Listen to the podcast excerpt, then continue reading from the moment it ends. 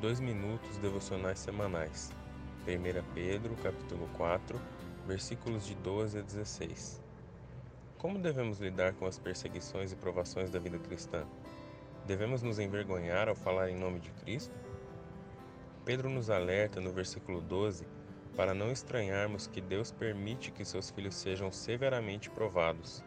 Adiante, o apóstolo diz a seus irmãos e leitores, e a nós, que devemos nos alegrar com júbilo em sermos coparticipantes dos sofrimentos de Cristo, pois da mesma forma que suportamos os sofrimentos por Cristo, também teremos grande alegria em sua glória. Se como cristãos somos insultados, devemos nos exultar e alegrar, pois possuímos o Espírito da glória, o Espírito de Deus. E se sofremos, que seja em nome daquele que nos libertou de nossos pecados, não por conta do nosso pecado como assassinos, ladrões, mas sim que o nosso sofrimento seja por causa de Cristo. Não há honra em sofrer por causa de nossos próprios erros.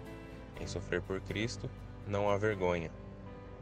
Ao contrário, mesmo nos sofrimentos e principalmente neles, devemos dar toda a honra e glória ao único que é digno.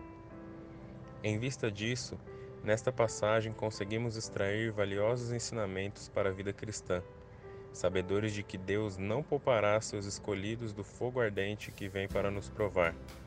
Não seremos isentos de lutas, dificuldades e adversidades em nosso cotidiano. Porém, como cristãos, devemos nos alegrar em Cristo frente ao sofrimento, pois assim como um dia fomos chamados e justificados, um dia também seremos glorificados com Cristo.